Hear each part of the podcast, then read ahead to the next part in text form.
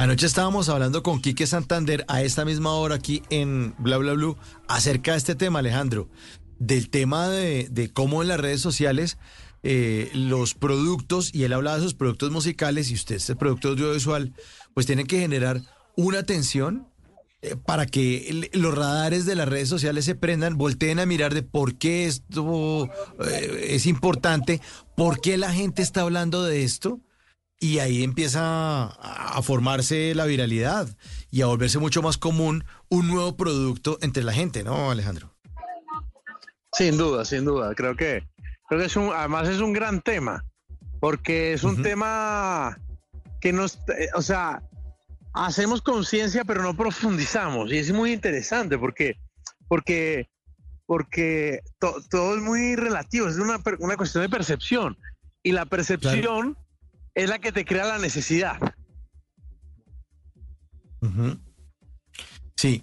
¿Qué hace en los, o qué ha hecho Pacto de Sangre en los televidentes para que exista ya la necesidad? Está desde el 10 de noviembre en VIX, como usted nos está contando.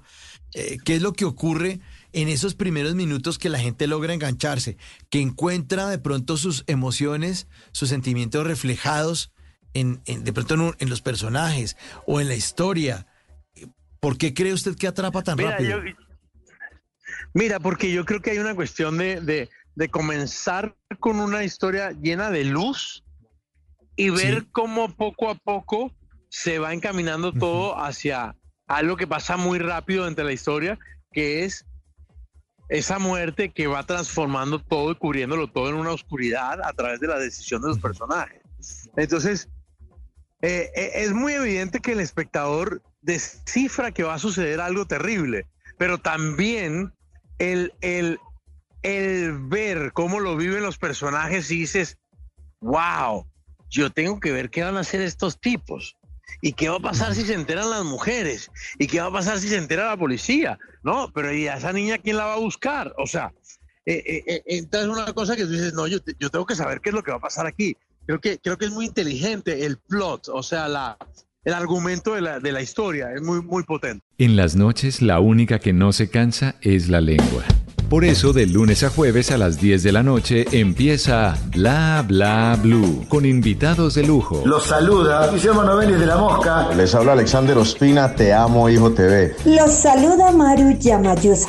La Josefa Chivatay. ¡Ay, papá! Saluda Eddie Herrera. tema es lo que hay. Claro, puro bla bla blue. Muévanse pa bla bla blue. Prácticamente. Con buena música, con historias que merecen ser contadas, con expertos en esos temas que desde nuestra casa tanto nos inquietan y con las llamadas de los oyentes que quieran hacer parte de este espacio de conversaciones para gente despierta. Bla bla blue. De 10 de la noche a 1 de la mañana. Bla bla blue. Porque ahora te escuchamos en la radio.